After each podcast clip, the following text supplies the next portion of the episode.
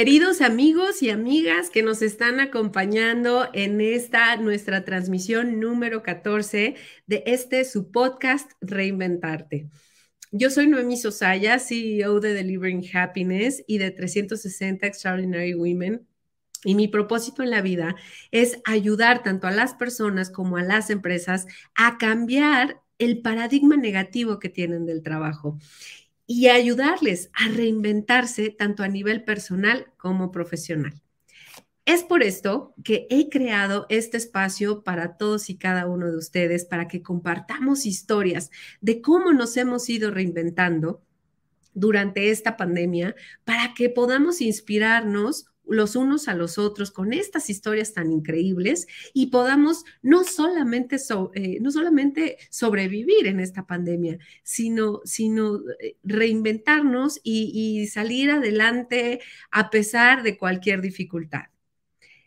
Tengo el honor de que en esta ocasión me acompaña mi querida amiga Esther Schiffman, a quien le agradezco que, haya aceptado eh, acompañarnos durante este ratito. Y sobre todo porque, pues como dicen, ¿no? De año nuevo, vida nueva. Y, también con la frase de pues eres lo que comes y utiliza tu, alimentación como tu propia medicina. Y más ahora con, con, todos los que traemos las defensas medio bajas, ya sea por este bicho o por una gripe estacional o lo que se nos venga, qué tan importante es la alimentación y, y sobre todo, primero, crear conciencia y después es como saber cómo poder hacer lo posible el cuidar nuestra alimentación. ¿Cuáles son esos paradigmas? ¿Cuáles son esas verdades? ¿Cuáles son esas mentiras que, que todos podemos ver en, en, redes sociales y dietas o regímenes o proteínas? O sea, que sí, que no, que está bien, que está mal. Muchísimas gracias por acompañarnos, mi querida Esther. No, muchas gracias a ti, Noemi. Me encanta estar contigo aquí. Desde que te conocí, realmente hicimos un clic porque tienes una filosofía y has ayudado a tantas empresas a, pues, que se vea la importancia que es el empleado y que este empleado se siente en un ambiente eh, pues agradable, en el que se pueda desarrollar, en el que pueda tener crecimiento y bueno, que se gane en todo el nivel de la empresa, ¿no? No solo unos. Y, desde que te conocí me encantó tu, toda tu filosofía y bueno, te agradezco muchísimo que me tengas aquí en este espacio ahora mí.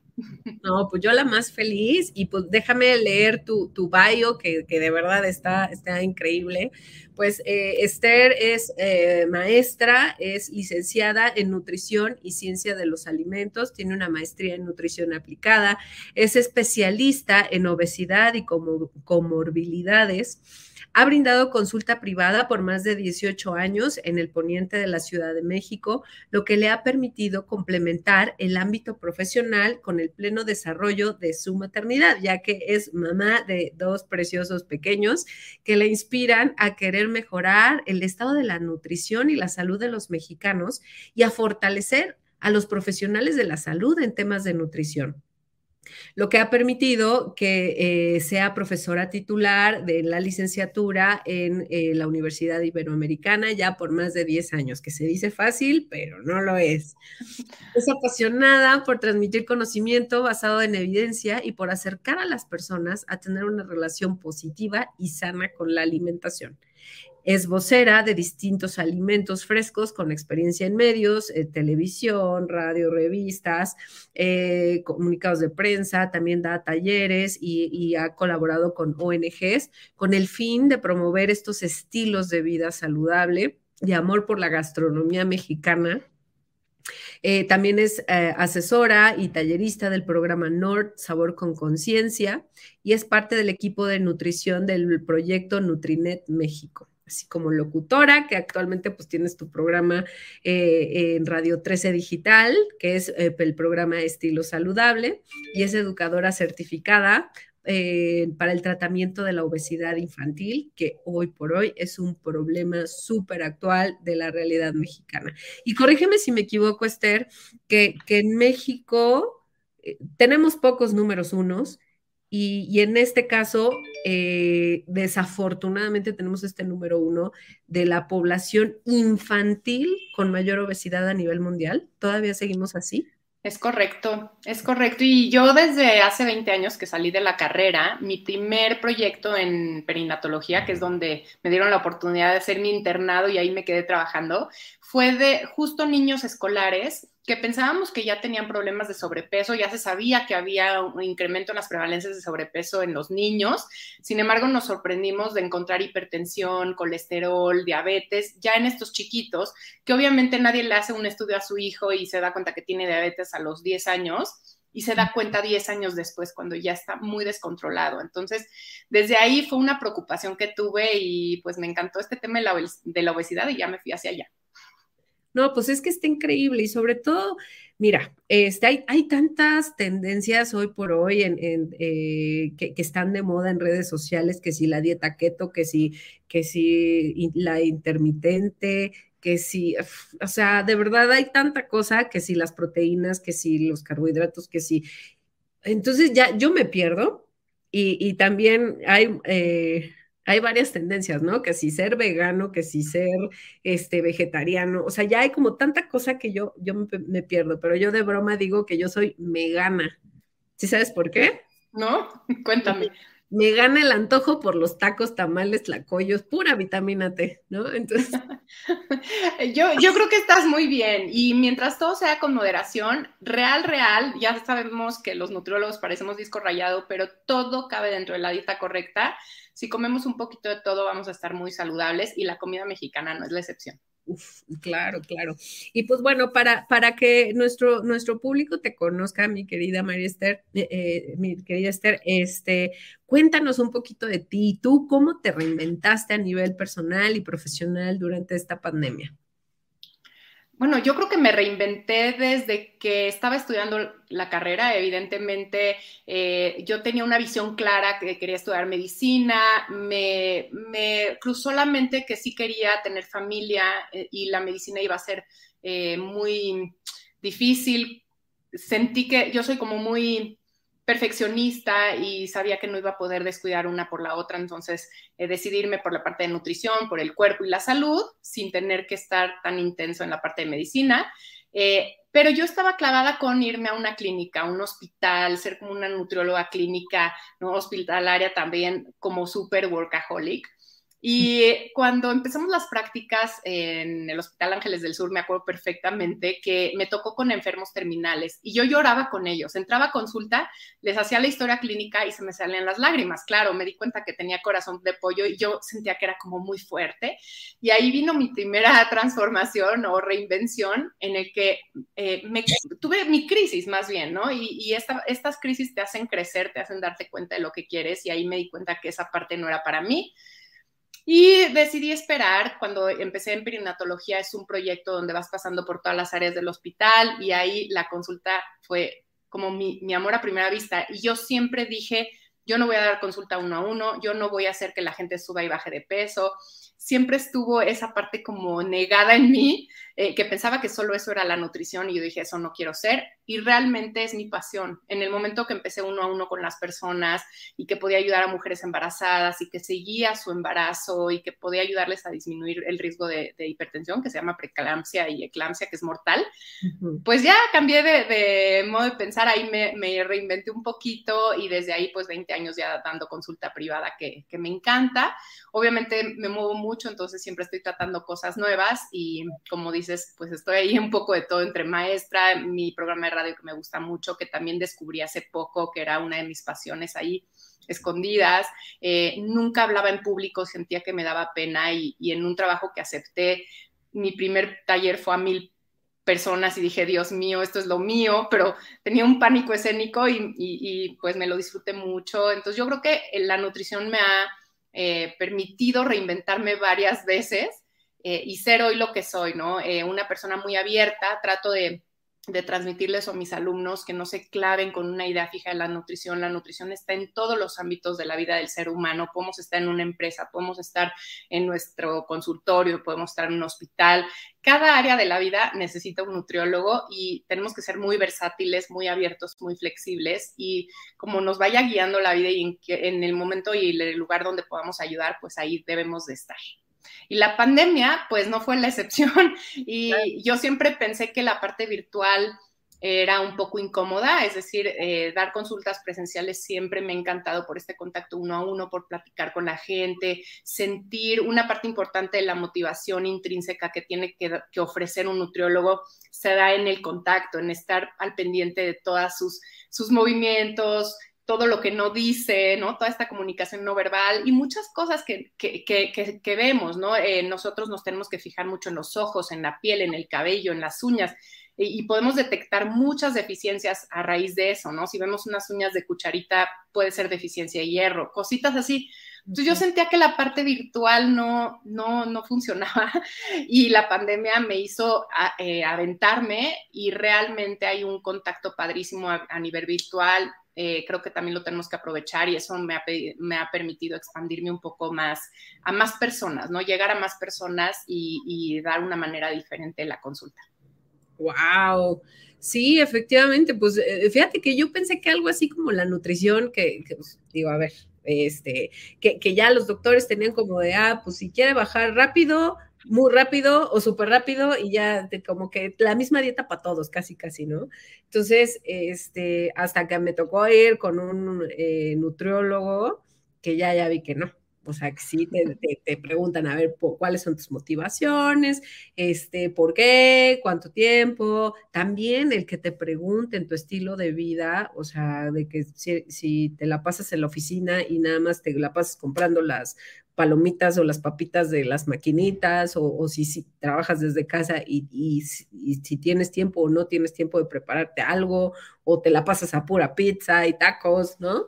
Entonces, o sea, eso, eso está, está muy interesante, pero, pero cuéntanos, Esther, ¿en qué realmente consiste una alimentación saludable? O sea, ¿consiste nada más comer pura verdurita y pescado? ¿O de qué se trata?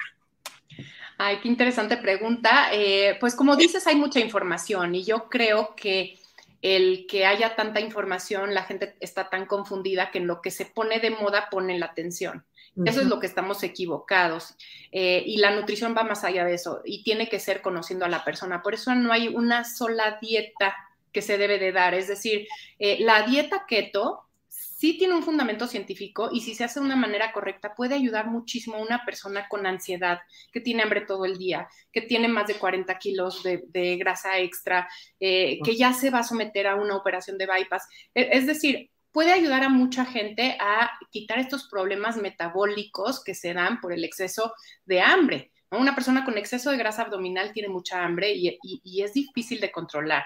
Entonces, hay dietas muy específicas que tienen fundamento para cada situación. Por eso en la historia clínica tratamos los nutriólogos de conocer lo más posible de la persona, irlo conociendo durante las sesiones y con eso diseñar un plan saludable para él. Entonces, ¿qué pudiera ser una dieta saludable? De una manera general sí que contenga un poquito de todo, pero que la mitad del plato sea muy rico en verduras y frutas. Esa tiene que ser la clave de cualquier tipo de dieta, ¿no? Vegana, no vegana, eh, keto, no keto, lo que sea. La, mitad de tu plato tiene que ser eh, rico en verduras o frutas o las dos. Luego un cuarto de tu plato tiene que tener granos enteros, arroz integral, tortilla de maíz, avena, amaranto, elote, palomitas. Muchas cosas que son saludables. Y el otro cuarto de tu plato tiene que tener eh, proteína animal o vegetal, carnita, pollo, pescado, irnos más a los pescados porque sí se ha visto que el pescado tiene unas grasas buenas que nadie más tiene y eh, puede ser proteínas vegetales como el frijol, garbanzo, lenteja. Entonces tampoco tiene que ser súper cara la dieta, puede ser económica con estas fuentes de proteína vegetal, pero que tengas un poquito de los tres mundos Así es que una dieta vegana puede ser saludable, una dieta carnívora puede ser saludable, una dieta keto puede ser saludable y una dieta con ayuno intermitente bien. Nada más saberlo adaptar a la persona que lo necesita. Claro, porque también, o sea, que si crudivegana, que si ovolácteo, que si yo me pierdo. ¿no? Entonces, ok. Eh, y, pues bueno, cada quien también eh, pues tiene sus, su, eh, sus formas de pensar, ¿no? O sea, hay personas que las que no comen ni poquita carne, que yo de verdad no, podría ser eh, vegetariana, porque a mí me encanta la carne, este, pero, Pero bueno, eh, así que hay para todos los gustos y ya afortunadamente hay, hay elementos nutricionales y, alimentos que, pueden sustituir perfectamente, ¿no? Acorde al, estilo. Yo creo que de eso se trata, de sustituir correctamente, porque las personas cuando empiezan con miedos o a elegir un plan de alimentación por moda o por la razón incorrecta, solo se quita, se quita cosas, ¿no? Ahora híjole, es malísimo el gluten, me quito todo el gluten. los lácteos son el terror, me quito los lácteos. La carne es malísima, me quito la carne. Cuando lo haces por esa razón, sí se ha visto que aumentas el riesgo de enfermedades y de deficiencias, porque son a largo plazo. Y como yo me quité un grupo de alimentos por mucho tiempo, me, me da algo, algo me pasa.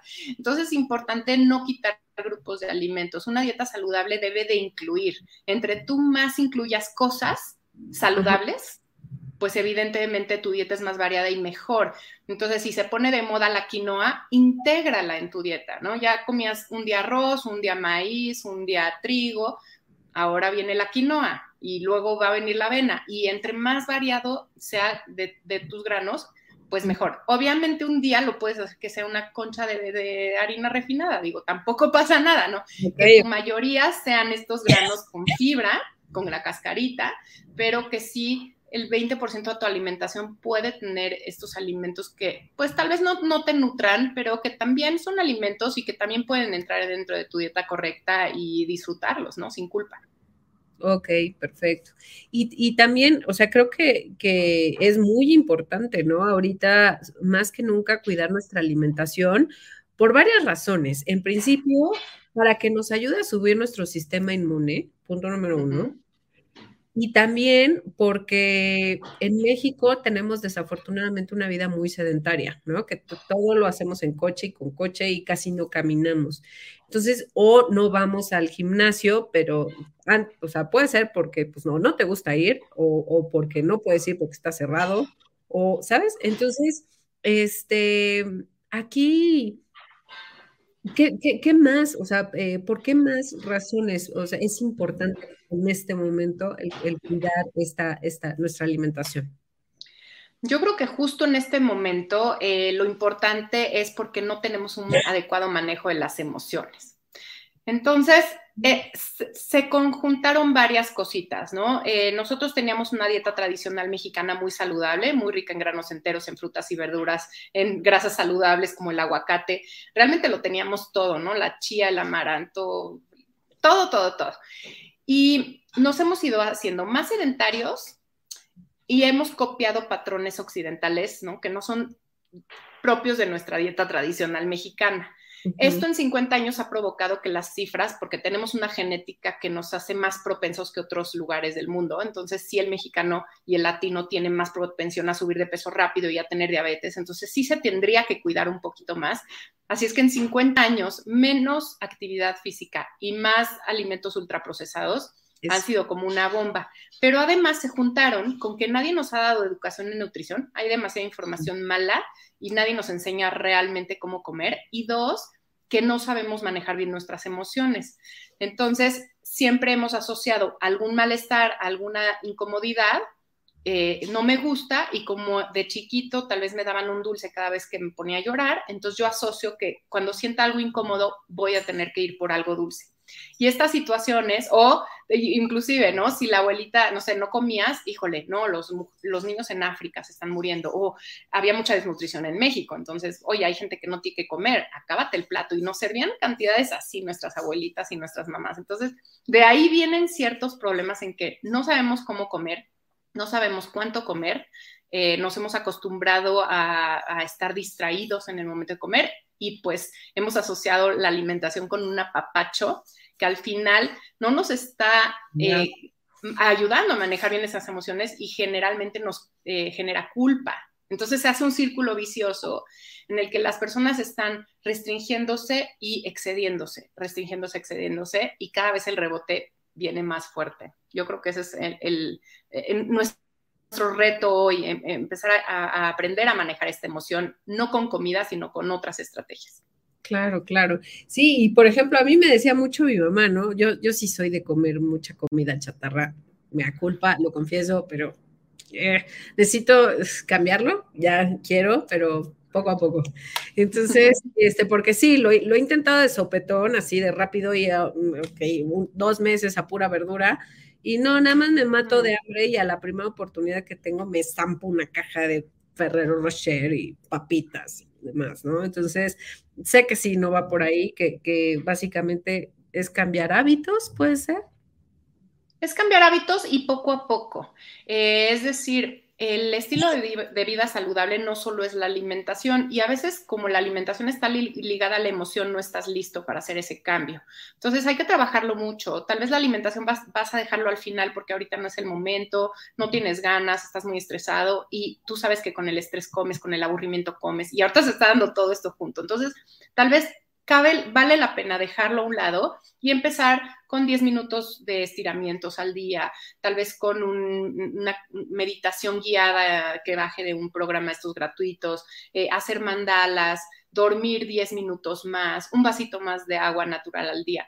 Estos pequeños cambios sí te ayudan a cada vez tener un estilo de vida más saludable. Y se ha comprobado que cada cambio que tú haces te, hace una motivación adentro, porque si yo ya me levanté temprano, ¿no? Es decir, yo ya me dormí un poquito más temprano, entonces ya no me siento tan cansada en la mañana y me siento bien, me van a dar más ganas de hacer 10 minutos de ejercicio, que tal vez no tengo la hora entera, pero 10 minutos, porque Esther ya me dijo, lo que sea vale, entonces 10 minutos más y me voy a estirar, no me necesito ir a un gimnasio, no necesito nada caro puedo iniciar con esos cambios. Y eso me va a hacer, ¿sabes qué? Ya hice ejercicio, mejor voy a desayunar un poco más sano porque pues ya me estoy cuidando. Todo eso te va haciendo un círculo virtuoso eh, eh, que, te, que te favorece más cambios y más cambios y más cambios. Y cuando no, de repente, en vez de estarte quitando cosas, te das cosas y eso inmediatamente ocupa el espacio de algo negativo. Si tú le metes más verduras, más frutas a tu, a tu día, seguramente te da menos hambre de otras cosas, ya no vas a estar pensando en las papitas. Pero pues si te mueres de hambre porque decidiste híjole, no, ya me chocan los productos ultraprocesados, me voy a, comer pura verdurita y te mueres de hambre todo el día, ya te quiero ver, ¿no? Al mes, como tú dices, eh, volviendo a tus hábitos anteriores porque estás súper cansado y súper desmotivado y, la verdad es que no son cambios a largo plazo. Entonces, hay, la mayoría de personas se benefician más de estos pequeños cambios y sentirse cada vez más empoderado y más listo para hacer el siguiente y el siguiente. Y capaz, ya cuando tienes todo lo demás que te rodea y estás energético, estás contento contigo mismo, tu autoestima, te sientes bien, ya no te duelen las rodillas, decides, ahora sí, una fruta más al día, una verdura más al día. Voy a bajarle a la concha de las mañanas, la mitad, ¿no? Como esos pequeños cambios hacen la diferencia. Sí, es que sí, definitivamente tiene que ser poco a poquito, porque si te lo avientas de sopetón, va a ser, ahora sí que crónica de una muerte anunciada, ¿no? Y, te vas a desmotivar a la primera, eh, no, como siempre, no puedo. Y por eso yo creo que es uno de los, de los deseos de, inicio de año más recurrentes, ¿no? O el primero, yo creo, ¿no? voy a bajar de peso. Sí, nos motivamos mucho en enero y, luego se pierde la motivación. Aunque sí tengo que decir que hay situaciones de vida muy estresantes y como no sabemos manejar estas emociones, hay personas que no tenían un problema de peso y esta pandemia les ha subido 10 kilos. Ese es el promedio en México, entre 8 y 11 kilos. Y, y de repente dicen, híjole, ¿qué hago, no? Em, a veces sí es bueno hacer algo un poquito drástico con ciertas personas, em, porque su estilo de vida anterior era bueno, nada más ahorita algo les desorganizó su vida y entonces les das algo drástico, luego vuelven a sus hábitos anteriores y ya no hay ningún problema. Hay que evaluar cada caso, pero sí hay estrategias que son un poquito más rápidas y lo importante ahí es que el mantenimiento sea largo, es decir, si tú quieres evitar un rebote, tienes que permitirle a tu cuerpo que se acostumbre al nuevo peso. Si yo tenía un peso X y bajo de peso, mi cuerpo sigue pensando que este peso es el adecuado. Entonces no cambia volumen sanguíneo, ni frecuencia cardíaca, ni nada. Y todo te va a hacer un boicot, te va a generar mucha hambre, mucha ansiedad para que comas más y vuelvas a regresar al peso anterior. Entonces, siempre que bajes de peso, hace un kilo o 10 kilos o 20 kilos, tienes que mantenerte por lo menos, yo les digo, un año. He visto seis meses, pero yo les digo un año para que tu cuerpo cambie todas estas cosas y diga, ah, este es mi nuevo peso y aquí me quiero quedar. Y entonces ya puedas tener una alimentación como un poquito más relajada y que puedas comer un poquito de todo. Entonces, a veces sí, los nutriólogos tenemos que apretar el cinturón a veces para ese mantenimiento, porque si vas en contra de la naturaleza humana, tu cuerpo te va a guiar a que subas de peso, pero si tú te mantienes un año, ya luego puedes ir incorporando más y más y más alimentos hasta tener una dieta súper, súper completa. No te tienes que quedar comiendo tres zanahorias al día y con eso mantener el nuevo peso bajito, no. La idea es que te nutras y que, y que recibas toda, todo de la alimentación. Súper. Y, has repetido en varias ocasiones que, que, este tema de la correcta alimentación, bueno, o sea, es un tema también emocional, ¿no? Entonces, 100% emocional. Imaginemos el caso de, yo creo que el 80% o 90% de las personas casadas que les agarró COVID con su pareja, con la cual no estaban acostumbrados a convivir 24/7. Y de repente todos los problemas de pareja se agravan porque además también estamos muy sensibles por haber perdido eh, totalmente el control de nuestras vidas, ¿no? Entonces, imaginemos que los dos suben de peso y, que traen broncas de pareja.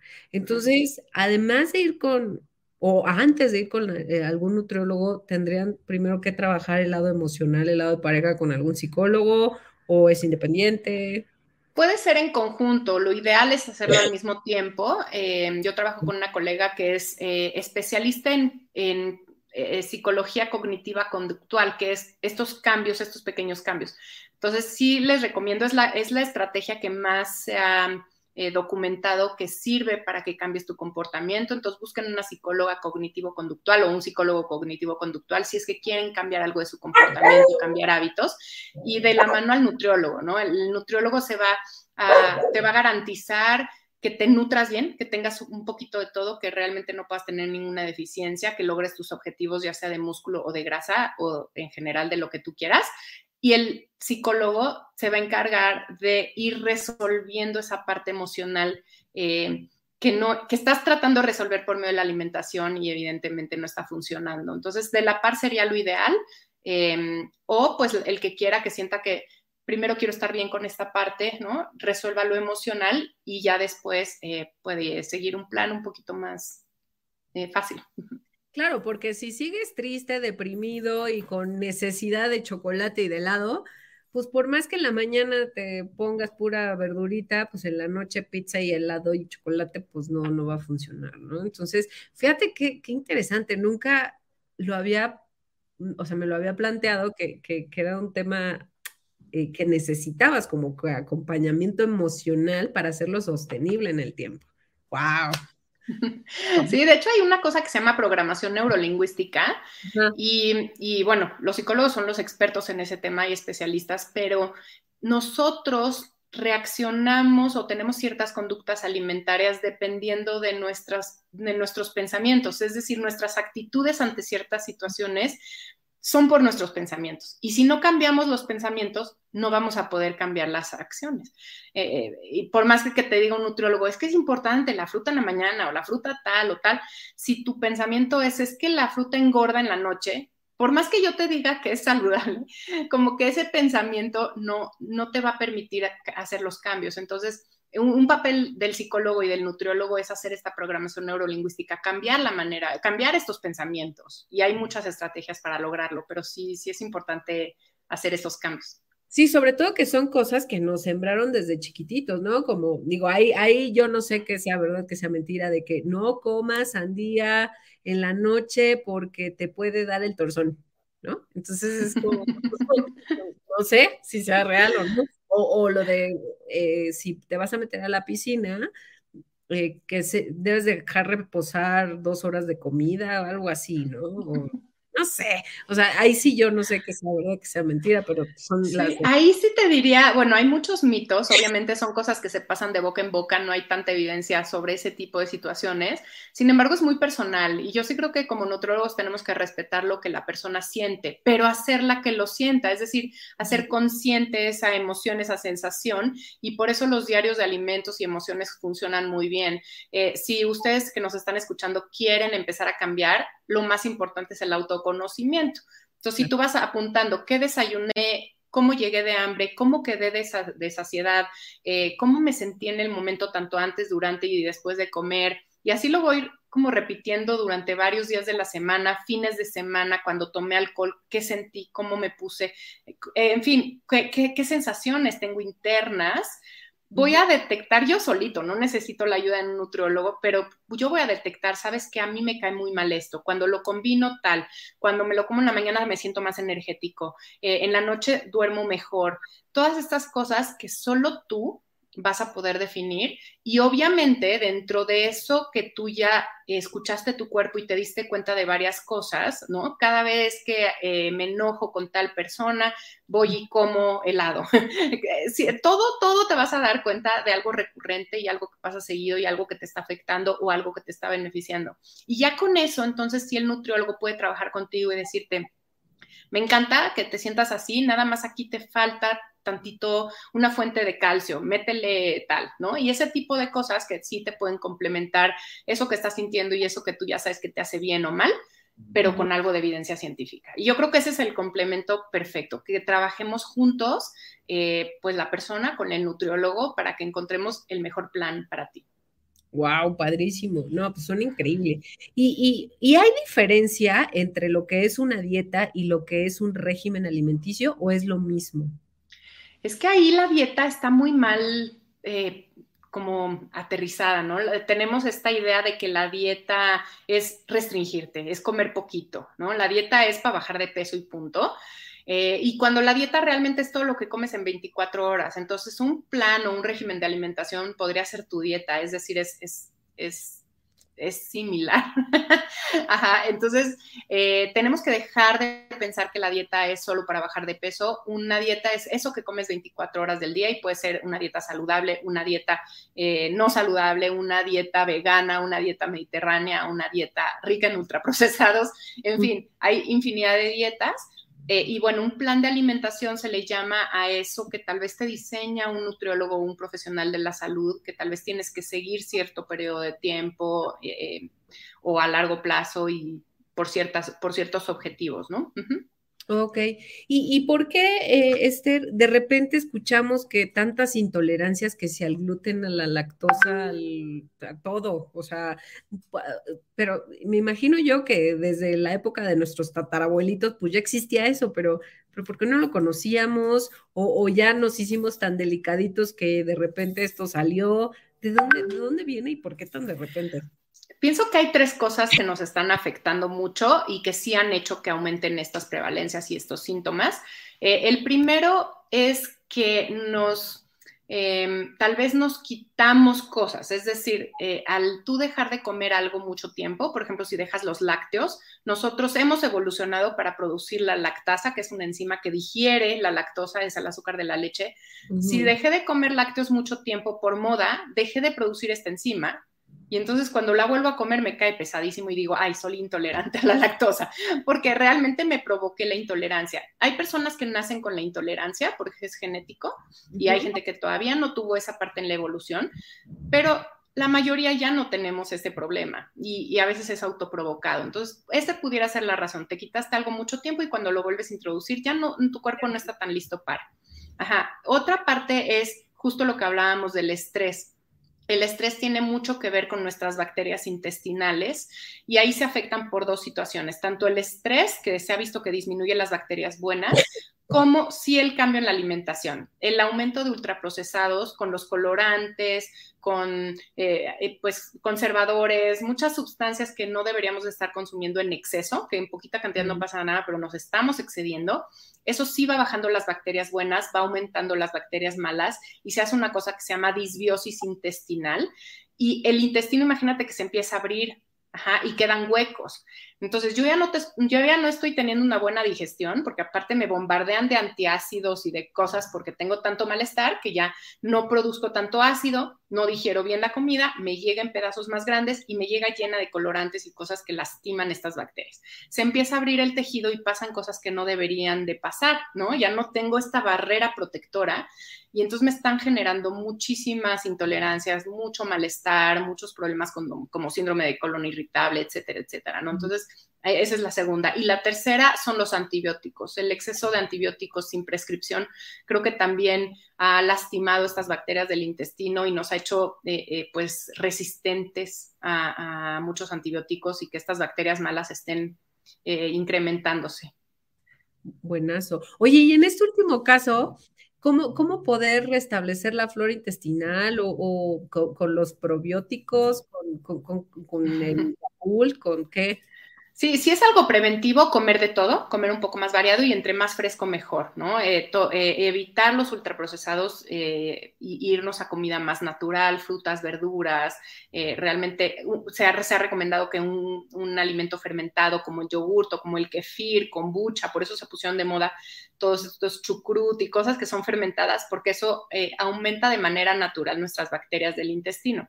Las frutas y verduras le van a dar el, alimento a estas bacterias. Entonces, muchas frutas y verduras, un alimento fermentado y una gran variedad de alimentos para que nuestra microbiota sea muy variada. es decir, que, haya mucha variedad de, de bacteritas que conviven con nosotros todos los días. Esa sería ya una manera preventiva, si quieres ahorita evitar que esto te pase y lo menos de ultraprocesados posibles, ¿no? Lo menos de colorantes y, químicos que, no deberíamos de estar consumiendo tanto.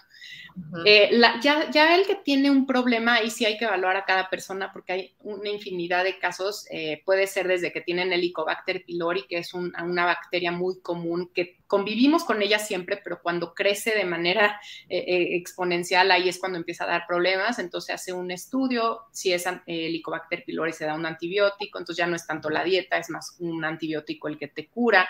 Ese tipo de situaciones puedes dar desde probióticos tomados hasta una dieta de eliminación, quitar todo lo que te esté inflamando eh, tres semanas o un mes y luego empezarlos a introducir lentamente. No dejarlos para siempre, que ese es el error que se está haciendo ahorita.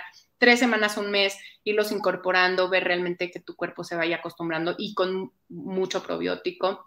Y al final tener una dieta muy variada, no quedarte con esta dieta limitada mucho tiempo.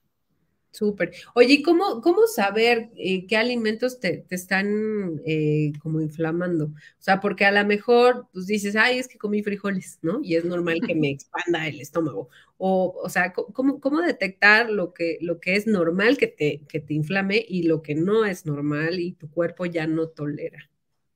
Sí, también eso, creo que estamos muy sensibles a este tipo de cosas y cualquier malestar ya nos sentimos, ¿no? Como, como no queremos tener sobrepeso y tenemos un, miedo terrible a, a, sentir un poquito de inflamación, también hay cierto gas que se produce por la fibra, ¿no? Y por alimentos, y es un proceso normal de la digestión. Entonces tampoco hay que agobiarse mucho por ciertas funciones de nuestro eh, sistema gastrointestinal.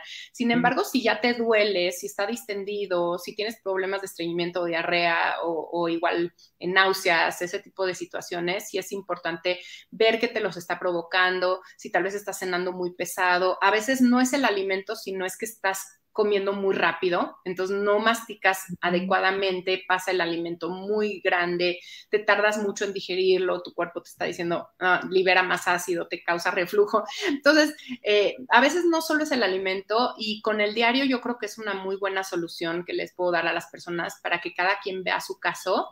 Y hay ciertos alimentos que obviamente sí, sí, sí son generales, ¿no? El melón, el pepino, la lechuga, eh, las crucíferas, que es col, brócoli, coliflor, que son anticánceres y son súper sanas, pero a veces te causan un poquito de distensión. Los frijoles eh, hay que remojarlos para quitarle un poquito de estas sustancias, quitar el agua de remojo, volverlos a cocer en otra agua eh, para que ya estén mucho menos eh, inflamatorios, por decirlo así. Pero cada, cada, cada caso es diferente y, entre más te conozcas, más vas a definir esto es lo que a mí me está haciendo mal. Y ahí sí ir con tu nutriólogo y ver la causa, como decíamos. Puede ser que lo deje de comer mucho tiempo y apenas lo introducí me está cayendo mal y sí se puede resolver. Puede ser que necesites enzimas un tiempo, enzimas digestivas, y, eso te ayuda y ya luego las dejas de tomar. Hay, hay muchas muchas situaciones, pero sí con tu ayuda, con la ayuda de tu profesional, ¿no? Para que de la mano contigo lo vayan resolviendo. Súper. Oye, ¿y, ¿y si existe algún como mm, test de ADN que te diga tu organismo eh, que, tolera más o, que puede procesar más rápido? ¿Sí existe? ¿No existe?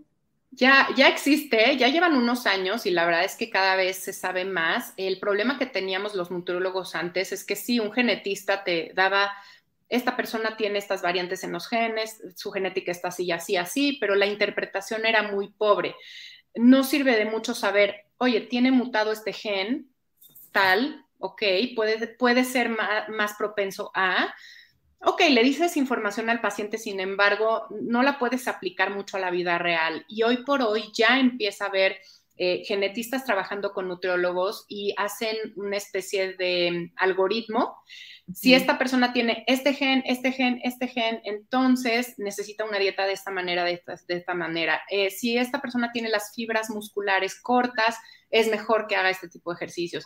Eh, y así, y entonces ahora sí nosotros los nutriólogos podemos utilizar este tipo de, de pruebas y darle un panorama mucho más especializado al paciente. Yo creo que la nutrición que viene es esa nutrición esencial o, específica o, especializada o personalizada, ¿no? Que es eh, lo que viene en tendencia de saber la genética, el autoconocimiento del paciente, tu propia experiencia como un profesional, la evidencia científica y todo el conjunto, ahí sí ya poderle dar eh, una ayuda muy, muy precisa, muy puntual. Y la genética a mí me encanta, creo que viene fuerte, fuerte. y qué tan accesible es esa prueba? O sea, no sé, 100 pesos, 1000 pesos, 10 mil pesos, 100 mil. Sí, hay, hay, varias pruebas, casi todas cuestan lo mismo. Eh, la que yo manejo cuesta eh, aproximadamente 6 mil pesos y viene muy completa. Viene la parte del comportamiento, por qué eres como eres, te, te, te ayuda a entender mucho de tus actitudes a la comida eh, viene la parte de fibras musculares para el ejercicio y viene mucha la parte de intolerancias y de tipo de dieta, macros, ¿no? Porcentaje de carbohidratos, porcentaje de proteínas y grasas que te convienen a ti.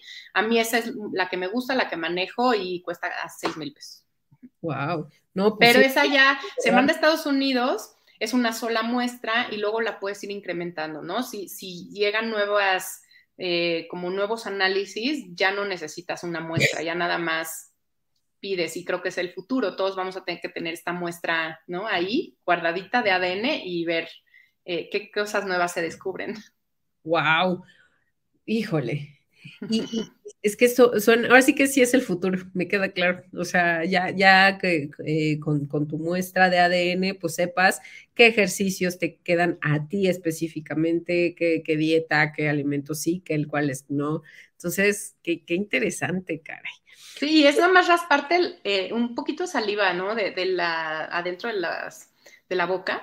Y es muy sencilla, ¿no? La gente cree que duele, que es sangre, que no, para nada. Es como una prueba muy fácil. Y ya se queda ahí de por vida. Súper. Oye, este, Esther, ¿y, qué, recomendación le puedes hacer a a las personas que se dedican a hacer la comida en casa, ¿no? Porque obviamente, pues va, a tener que sí, desde el abuelito, la mamá, el hijo, el bebé. Entonces, ¿cómo hacer como una, o sea, una alimentación saludable para abarcar a tanta población con necesidades tan diferentes? O sea, es que, híjole, ha, de ser bien difícil, ¿no? Sobre todo, o sea, planear los menús, cómo le pueden hacer? Yo creo que todos deberíamos de comer lo mismo y ahí está yo creo que la clave, que tratamos de hacer el menú especial para el hijo, el, menú especial para tal persona porque no le gusta tal. Todos tendríamos que comer cada vez más y más variedad y entonces lo que hay, eso es lo que come la familia. Tal vez hace ciertas variaciones, ¿no? A, a nosotros nos gusta más picante, a los niños no tanto, entonces haces como dos variaciones, pero es la misma preparación y eso facilita mucho. Yo creo que el cocinar en casa nos va a salvar de infinidad de enfermedades eh, aunque tú le eches sal, consomé y varias cosas a tus platillos, nunca va a ser lo mismo que un alimento ultraprocesado. Entonces, cocinar en casa con los ingredientes que tú quieras va a ser mucho mejor siempre. Y una cosa que está de moda también y que ayuda es el meal prep. Lo pueden buscar así en internet, meal de comida, prep de preparación. Y es que tú te prepares el fin de semana para toda la semana. Como tú decías, lo ideal es hacer un plan semanal, decir, ok, eh, vamos a buscar tal receta, tal, tal, tal, eh, el lunes voy a hacer tal cosa y repetir, porque al inicio, cuando empiezas, el error es querer hacer desayuno, comida y cena diferente y aparte cinco veces de la semana y entonces te queda un menú que no te da tiempo a hacer en un día. Sí, Hay que hacerlo poco a poco. Prepara el lunes y el jueves. Y solo hace esos dos platillos. Y los demás ya como salgan, ¿no? Pero dos días que estén como más saludables, más hechos en casa. Eh, generalmente se hacen bolsitas o en toppers o en eh, de vidrio para que los puedas calentar. Eh, hay varias maneras, tipo para el desayuno puedes hacer estas avenas que están de moda que mezclas, licúas con alguna leche de tu preferencia, alguna nuez, alguna fruta, avena, y entonces se hace una avena cruda que se llama, que se queda en el refri se hace espesita, o estos parfaits de yogurt que también puedes dejar un día antes con la fruta, el yogurt y granola, em, chia puddings, que es con chía, yogurt y fruta. Este tipo de cosas nos ayudan porque duran varios días en el refri y se hace de una consistencia muy padre con, entre más tiempo. Entonces eso puede ser tu desayuno y salir rápido a las carreras. Luego hacer otro meal prep de las comidas y tener como te llega el mercado, lavas y desinfectas las verduras, las guisas, las dejas en topercitos y entonces ya si te quieres hacer un huevo en la mañana, pues le agregas tu flor de calabaza que ya está guisadita y que no la tienes que lavar y cortar todos los días. Entonces, esa es una manera dos de hacerlo, tener verduras distintas guisadas, que es la parte un poquito más difícil. Y la tercera es hacer toppers divididos, en el que ya pongas em, tal vez lo guisado, ¿no? El lunes y el jueves el mismo guisado que preparaste el domingo, con una receta de una nutrióloga o alguien, ¿no? Que veas en, las redes sociales, que ahora es muy buena opción, em, que lo guises y lo congelas, si es que, o sea, lo que sobra para otras semanas. Y entonces a lo largo de las semanas ya vas a tener varios meal preps que puedes ir haciendo combinaciones y una u otra cosa va a ser fresca, ¿no? Chance, ese día te pones unas uvas en tu topper, ¿no? Porque te faltó fruta y le metes unas uvas que pues sí en el momento las lavas, pero ya no fue toda la preparación de ahora qué hago, bueno, saquemos una sopita instantánea, ¿no? Porque ya no, ya no me da tiempo. Y, yo creo que esa va a ser la clave de que en este estilo de vida acelerado podamos eh, comer saludable. Ya no podemos estar 30 horas en la cocina, no, no, no es el estilo de vida actual, nadie quiere hacerlo. Eh, a poca gente le gusta y poca gente tiene las habilidades. Entonces hay que ir desarrollando esas habilidades poco a poco, pero destinar uno o dos días de la semana a hacerlo para que sea más fácil y llevadera la semana. Sí, porque es que de verdad, si nos retomamos a, cuando las abuelitas eh, eran las que cocinaban, o sea, de verdad estaban mañana, tarde y noche en la cocina, este, preparando y, o sea, de, verdad, no, no, hay forma de, que nosotros le podamos dedicar tanto tiempo, ¿no? O cocinamos o trabajamos para que haya comida en la mesa. Claro, y tener cosas como ya prehechas básicas, arroz, frijoles, tus tostadas horneadas, tortillitas, aguacate listo, ¿no? O sea, madurito una salsa verde, una salsa roja. Yo creo que esas cosas te ayudan a que, ok, en la mañana, ¿qué me hago? No me hice mi avena, no tengo nada en el refrigerador, me hago un huevo estrellado, mi pan que ya tengo de grano entero rebanado, lo saco, lo tuesto, aguacatito, mi huevo y ya. Es un alimento completo, tiene de todos los grupos de alimentos, lo hice en tres segundos. y, no, y no tengo que ser un huevo a la mexicana necesariamente picar cebolla, ¿no? A veces eso es lo que nos, nos atora, entonces, este tipo de nuevas recetas que se ponen de moda sí tienen un porqué, son prácticas, son muy ricas, tienen alimentos frescos y pueden estar eh, pues un tiempo, ¿no? En tu refri sin echarse a perder. Sí. Oye, eh, Esther, y, y, por ejemplo, toda la comida, los congelados o los precocidos, o sea, sí son una opción o mejor, o no hay nada como la verdurita fresquita. Siempre es mejor fresco, ajá, e, eso es lo recomendable. Sin embargo, ya hay muchos estudios que lo congelado y deshidratado mantiene las propiedades inclusive más que lo fresco, porque a veces la manipulación de la fruta en el supermercado ya provoca cierto deterioro. Obviamente la fruta nunca es mala, la verdura nunca es mala, aunque se haya deteriorado, aunque haya perdido un poco la vitamina C, no pasa nada. Igual hay que consumirlo. Sin embargo, lo congelado se ha visto que ahora son tecnologías de punta, y en el momento que se cosecha, se lava, se desinfecta y se congela y entonces ya te queda un alimento con la calidad como si fuera fresco, inclusive mayor. Entonces no le tengan miedo al congelado, al deshidratado eh, y a veces ciertos enlatados, ¿no? Por ejemplo, eh, pues sí, ciertas conservas enlatadas. Si le tienes miedo al sodio, quítale el, pues el agüita, ¿no? el, con el sodio, pero si esa verdura que viene adentro pues es, nutritiva y se ha mezclado con estos calditos de la lata y, se, y, se, quedan los nutrientes ahí. Y ya esto está documentado, por ejemplo, cuando Michelle Obama en Estados Unidos iba a quitar, iba a cambiar los, los eh, desayunos escolares y los lunches escolares, iban a quitar el durazno en almíbar porque se considera un postre muy rico en azúcar, por ejemplo, ¿no? Entonces se iba a quitar y vieron en estudios científicos que, ok, quítale el almíbar, ¿no? No es necesario tomes cucharadas de almíbar, eso sí no es necesario. Sin embargo, como el almíbar está en contacto con el durazno, la cantidad de antioxidantes del durazno y de vitamina C era mayor en el durazno en el almíbar que el durazno fresco.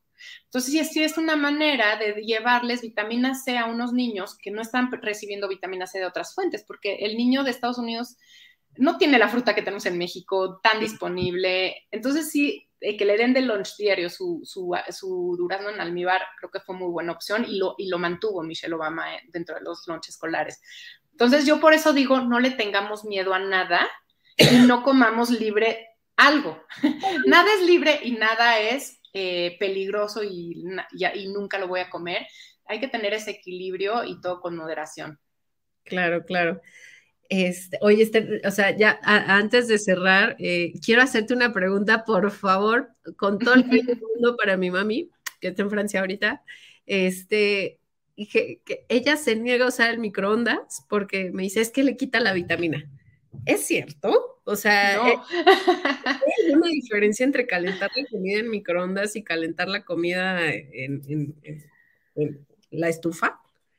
Todo depende, depende porque en México, por ejemplo, tendemos a sobrecocinar. Entonces, si tú estás en una estufa y te haces tu sopa de verduras y la dejaste ahí súper cocinando, o tus brócolis y ya están todos aguados, ya perdieron bastantes nutrientes. No, no quiero decir que está mal, te lo puedes comer y te da algo, te da fibra y te da más cosas, pero sí perdió bastantes cosas por el sobrecocimiento.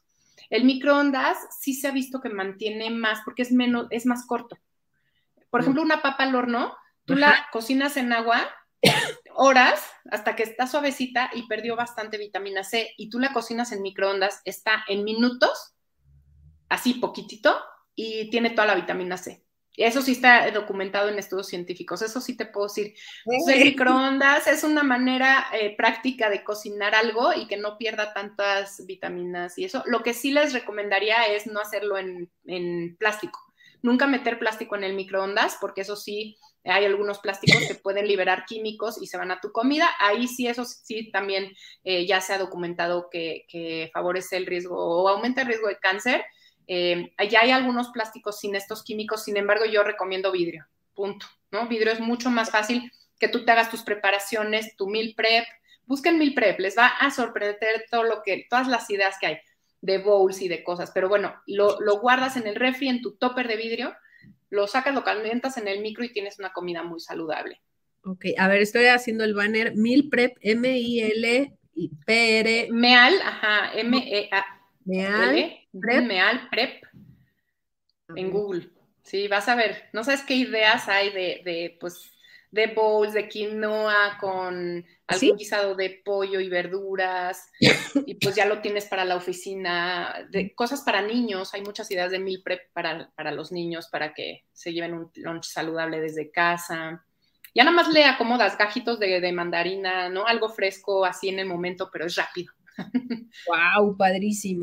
Y, para cerrar, eh, Esther, eh, que para es que eh, muchas personas que nos están viendo se, están en diferentes empresas, son líderes o están en recursos humanos, y, si ellos quieren ayudar a difundir campañas de alimentación saludable, ¿cómo, les recomiendas empezar? O sea, con campañas de concientización, con, con charlas de nutriólogos? ¿Cómo?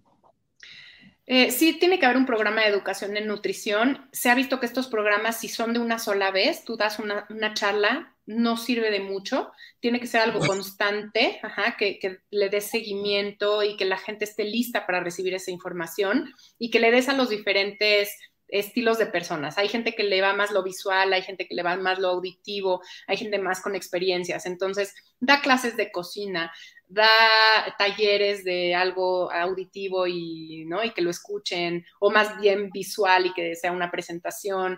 Eh, y también post podcast, ¿no? Muéstrales podcast o mándales mensajes como ya es hora de que te actives o recuerda que, que, dormir bien te va a hacer que rindas más en el trabajo. Ciertos mensajes, ciertos talleres, un programa integral pero lo más importante de todo es que sean coherentes con lo que están proponiendo y promoviendo, porque me ha pasado, ¿no? Ir a dar talleres, qué padre, eh, se piensa en el, en el bienestar del empleado, sin embargo, se le da 10 minutos para ir a comer.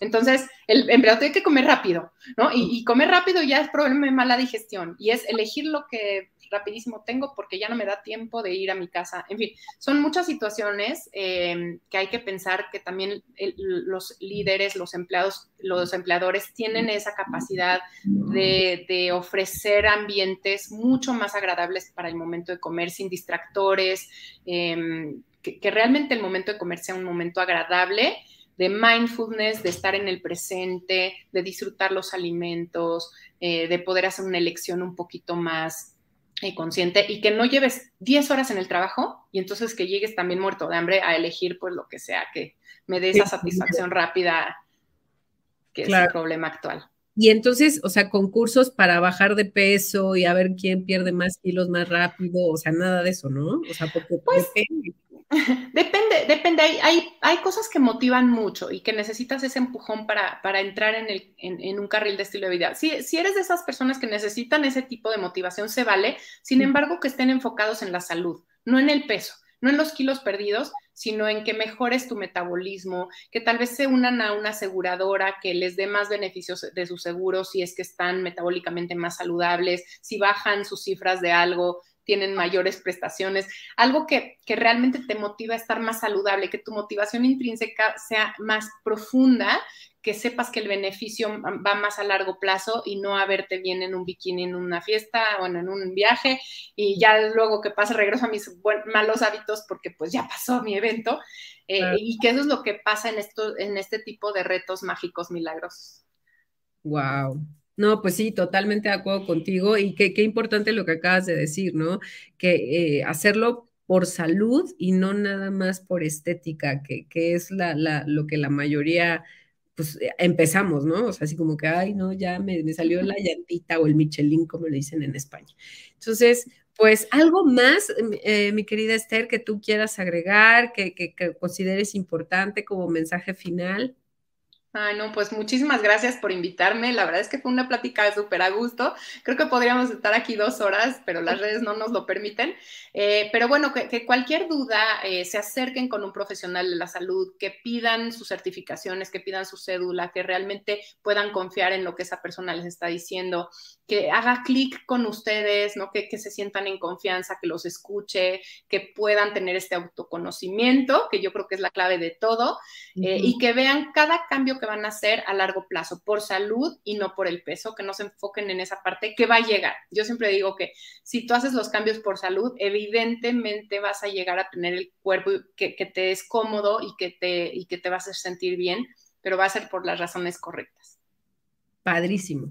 Pues muchísimas gracias, Esther, por, por habernos eh, dedicado esta hora de tu valioso tiempo y sobre todo compartiéndonos tantos tips, o sea, y, tantos consejos y, y, bueno, a mí me cayeron como muchos veintes, ¿no? Que, que, que, estoy segura que todas las personas que nos están acompañando en este momento o nos van a ver en diferido, pues lo van a aprovechar.